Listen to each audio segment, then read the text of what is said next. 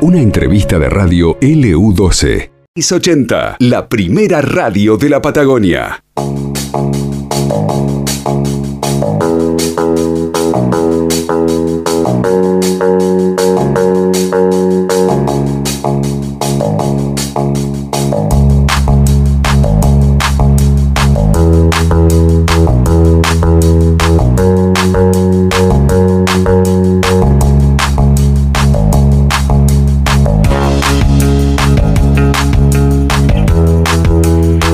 Exactamente hora 17 26 minutos en la República Argentina. Eh, quiero contarles que apareció precisamente una publicación en un medio nacional que ha tenido de hecho réplica en otros medios, eh, que da cuenta cómo fue que los caballos surgieron en América, se extinguieron y luego aparecieron en la Patagonia. Ya el título te llama la atención, ¿cierto? Un equipo internacional de científicos encontró restos de nueve caballos que vivieron en el siglo 16 en la provincia de Santa Cruz, aquí, obviamente en nuestra provincia, en Argentina, que reveló el hallazgo sobre las comunidades indígenas que manejaban esos animales. Concretamente hablamos en el caso nuestro de eh, el pueblo tehuelche, ¿no? Em, qué eh, placer poder contar con el arqueólogo Juan Bautista Berardi, eh, que está con nosotros aquí para poder ampliar un poquito más y entender un poco más toda esta investigación, ¿no? ¿Cómo está Juan? Bienvenido, buenas ¿Qué tardes. Tal? Buenas tardes. Muchísimas gracias por el interés y por la invitación. Ajá. ¿Cómo se da el, el encuentro con el resto de los arqueólogos para investigar esta situación? Bueno, esto surge dentro de un proyecto de investigación que está subsidiado por la UMPA, el CONICET, y la Agencia de Promoción Nacional de, de Ciencia, y dentro de un marco mayor de estudios acerca de las poblaciones cazadoras recolectoras en la cuenca media del Río Gallegos, en la margen norte, apareció este sitio, Chorrillo Grande 1, con restos de, de caballo. Es caballo europeo, es caballo ya doméstico. Recordemos que el caballo es originario de América, se extingue alrededor de unos 10.000 años atrás, uh -huh. y ese caballo antes de extinguirse se dispersó de América hacia el resto del, del mundo y vuelve con los conquistadores. En el caso de lo que después va a ser Argentina, llega con eh, la fundación, la primera fundación de Buenos Aires en el 36, luego en el 80, y bueno, esos caballos escapados de los españoles, abandonados por ellos, se van dispersando y son adoptados por las poblaciones cazadoras recolectoras. Eso es lo que nosotros estamos encontrando acá, casi ese final del viaje de los caballos, porque recordemos que en Tierra del Fuego los cazadores no, no adoptaron el caballo. Entonces, Ajá. este es el final del viaje eh, de esos caballos, Ajá, o sea, la parte claro. de, eh, del río Gallegos y de Magallanes en general podríamos. La población hablar. de los tehuelches son de alguna manera. Sí, sí, sí, sí, sí, sí, sí, tal cual. Estos son, o sea, los fechados radiocarbónicos que hicimos sobre los materiales. Eh, nos marcan cronologías alrededor del siglo eh, XVI, siglo XVII y luego no solo los fechados, sino también que los restos de caballo están acompañados por eh, cuentas venecianas de vidrio, artefactos para raspar cueros, por ejemplo, también manufacturados sobre vidrio, sobre botellas, eh, adornos de metal, eh, básicamente confeccionados con, o sea, es metal reciclado, que seguramente haya llegado por intercambio y eso se utiliza para confeccionar cosas a la usanza de las poblaciones eh, tehuelches. Y mm, por lo que te estábamos justo charlando antes de, de que empezara la nota, eh, marcar la importancia de la adopción de, del caballo por parte de estas poblaciones. Les cambió la vida. Seguramente. Les cambió la vida. O sea, de pasar de andar a pie, cazadores, recolectores a pie, cazando a pie, sí. a cazar desde el caballo. Entonces esto marcó las relaciones, lo que se llaman las relaciones cinegéticas, las relaciones de, de energía y, y, cómo ecológicamente los cazadores se relacionan con las presas de una manera sideral. Entonces, no solo es menor el costo de, eh, de moverte en términos de, de, lo que cazás, los radios de caza se amplían mucho más, con lo cual podés monitorear y controlar espacios mucho más grandes, conseguir presas por lugares a los que a pie te costaría eh, acceder. Y por otro lado tiene algo que podemos llamar paradójico, que es que necesitas moverte menos, porque el que se mueve es el caballo, vos te mueves con el caballo.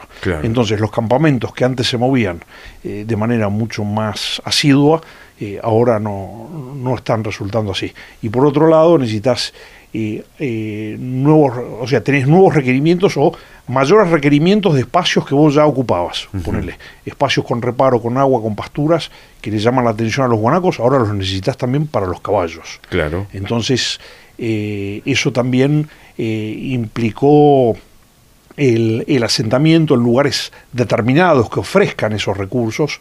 Entonces, los los grandes valles y después eh, ponerle, qué sé yo, eh, en, cercanías lo que es la zona del Valle del Río Chico, Marcachaique, lo que es el Valle del Surdo, lo que es el Gallegos Chico, lo que es, eh, suponemos también el, el, valle sobre el cual está la estancia Sofía, ponerle esta estancia donde, donde nosotros encontramos que es parte de, de, Alquinta y de Bellavista. O sea, estos grandes cañadones son los lugares ideales. Dinamarquero, Siaique del lado chileno. ¿Y cómo, cómo, determinan ese lugar, digo, de la extensa geografía de Santa Cruz? ¿Cómo, cómo llegan a ese lugar específicamente donde encuentran eh, las pruebas? Mira, eh, hay mucha información histórica eh, provista por los distintos viajeros, o sea, se han, gracias a Dios, se han conservado, digamos, bastante los topónimos de los lugares. Sí. Entonces eso...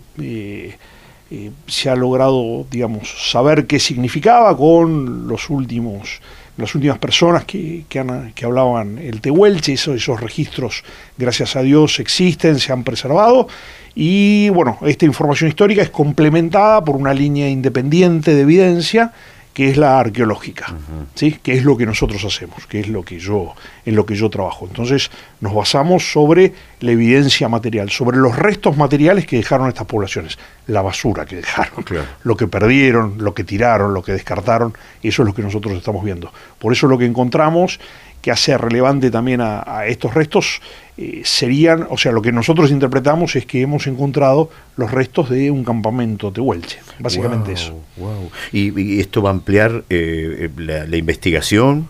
Sí, sí, sí, sí, esto está dentro de un proyecto de, de, varios años, ya se viene desarrollando desde hace otros dos, tres años y, digamos, como ha surgido esta publicación, eh, esto fue una publicación una revista de afuera importante que se llama Science Advances y permitió la, integración de muy diferentes eh, líneas de evidencia con muy distintos eh, profesionales de prácticamente de todo el mundo, va de Europa y, acá de América, desde Estados Unidos hasta argentinos. Hemos participado varios argentinos y lo interesante de nuestra participación es que bueno, nosotros encontramos la evidencia y encontramos esa evidencia dentro de un proyecto de investigación con preguntas claras, implicaciones y demás. Y esto nos ha permitido discutirlo en una escala mayor y a la vez que los colegas extranjeros nos han posibilitado realizar una batería de análisis que acá sería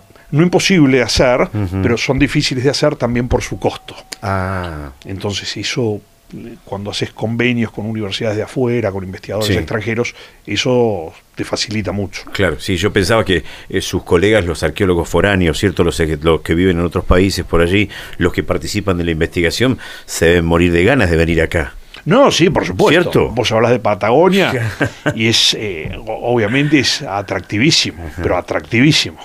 Y es, y es lindo porque resulta no solo atractivo desde lo paisajístico, sino desde, desde la importancia histórica, desde lo académico, por la posibilidad de comparar con las grandes llanuras norteamericanas, por ejemplo, donde también se adoptó el caballo. Entonces ver semejanzas, diferencias, las demografías eran distintas, los recursos eran distintos, o sea, eh, básicamente bisontes en, eh, en, en, el caso norteamericano, guanacos en el caso del sur argentino, sur chileno, pero también hay similitudes en cuanto al ambiente y en cuanto a la rapidez de la adopción de, del caballo y las transformaciones, no solo lo económico que yo mencionaba, sino también eh, social, digamos. O sea, cómo empezás a valorar un nuevo recurso y eso, un recurso que te permite tantas cosas, tiene una valoración social eh, altísima.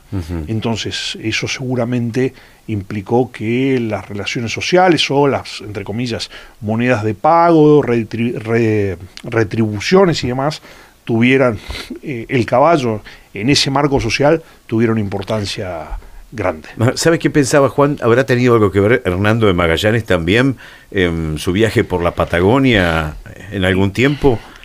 Tuvo que ver en el sentido de que ahí está el primer informe de caballos, o sea, el cronista de Magallanes fue Pigafetta, o sea, él escribió el, libro del viaje alrededor del mundo de Magallanes y cuando está descripta la estancia en, en, San Julián, la, invernada que realizan en, San Julián, eh, está mencionada la, presencia de, de tehuelches a, caballo, de cazadores a caballo. Entonces eso es eh, lindísimo. Pensemos que está hablando, eso es 1580. 1580. 1580, sí. No quiero meter la pata. Claro. Eh, y, este tema eh, ya también está instalado dentro de lo que es este, digamos, la, la, la, materia propiamente dicha dentro de la universidad, digamos, de la investigación. Sí, lo que te permite. Porque está bueno el tema, me, digo, me, resulta, me, genera una. Te agradezco, te agradezco la pregunta, está, está buena, porque muestra la importancia de la investigación, no solo en la generación de, eh, de conocimiento amplio, sino como ese conocimiento amplio vos lo podés incorporar en la fase educativa. Entonces sí, son obviamente eh, este, esto que se publicó, son textos que después van a, a las materias que, que tenemos que dar, a las discusiones eh, a las clases que damos, esto se convierte en un PowerPoint, o sea, en imágenes que se proyectan y para discutir con los, con los estudiantes, sí, por supuesto. Ajá, sí, la verdad pues, es, realmente muy interesante, ¿no? Y lo capitalizás como docente, lo capitalizás enseguida. Claro, claro. aparte es, un, es un animal que vive entre nosotros, que forma parte de, nuestra vida, o sea... Y aparte vos, digamos, al ver a los gauchos, al ver a la gente en el campo hoy por hoy usando los caballos y demás de alguna manera es la continuación de esa tradición. No es menor. O sea, en términos culturales amplios es la continuación de esa tradición. Ni más ni menos. ni más ni menos. ¿Cómo sigue la investigación de ahora en más? ¿Cómo sigue el proceso de, de culmine, si se quiere, de, todo este trabajo? Y bueno, tenemos que ampliar los, los sondeos con excavaciones, relevamientos en, la zona. Eh, digamos, eh, este es el sitio más grande con evidencias de momentos de contacto entre poblaciones eh, tehuelches, aoniken, y poblaciones criollo europeas. Pero hay otros sitios que hemos detectado que también tienen evidencias de vidrio, de metal y demás. Entonces, continuar con eso. Y este es un sitio más dentro de algo que nosotros estamos viendo, tiene al menos 3.500 años de ocupación. Entonces, es no solo la importancia de esto, sino la, la trayectoria de eh, poblaciones cazadoras recolectoras viviendo en el lugar donde nosotros estamos viviendo en la actualidad. Entonces eso es muy interesante, o sea, no, no es un espacio vacío, no es acá no había nada, o sea, siempre hubo gente, siempre hubo eh, cambios en el ambiente, siempre hubo una dinámica eh, eh, entre la gente y los recursos a lo largo de miles y miles de años. Pasa que estas poblaciones tenían baja demografía, o sea, era poca gente por unidad de espacio, pero gente hubo siempre. Entonces cuando uno habla de, espacios vacíos, decís, y la verdad que no, no, está bien eso. No son espacios vacíos, son espacios usados por gente que se relacionaba de manera distinta con el medio ambiente y con demografías distintas, pero siempre hubo gente. Juan, ¿cuántos años hace que es arqueólogo? Y me recibí a los 24, tengo 56. Ajá. Y ¿Qué, motivó, ¿Qué motivó su profesión? Siempre me gustaron, siempre me gustó el campo, siempre me gustó la, lectura, aún sin saber que iba a terminar en estos, en estas lides, y siempre me gustaron los misterios, digamos. O sea, aún de chico leía, de bien chico, leía novelas policiales, o sea, novelas de aventuras. Creo que de alguna manera esto lo canalizó. Ajá. ¿Y, cuántos colegas tiene aquí en, Río Gallegos? ¿Hay más? Sí, sí, somos cinco o seis. La doctora Flavia Carballo Marina, la doctora Silvana Espinosa, la doctora Isabel Cruz, eh, la licenciada Patricia Campán y el licenciado Andrés Iparraguirre. Sí. Muy bien. Pero en toda la provincia. En toda la provincia, en toda la provincia, claro. Bueno, Juan, gracias por haber venido. Es muy No, interesante. Un millón de gracias por la invitación y el interés. Nuevamente, Muy interesante. repito eso. Un Gracias. placer, ¿eh?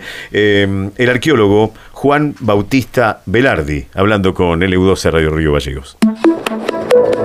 A esta nota la podés volver a escuchar en el podcast de LU12 AM680.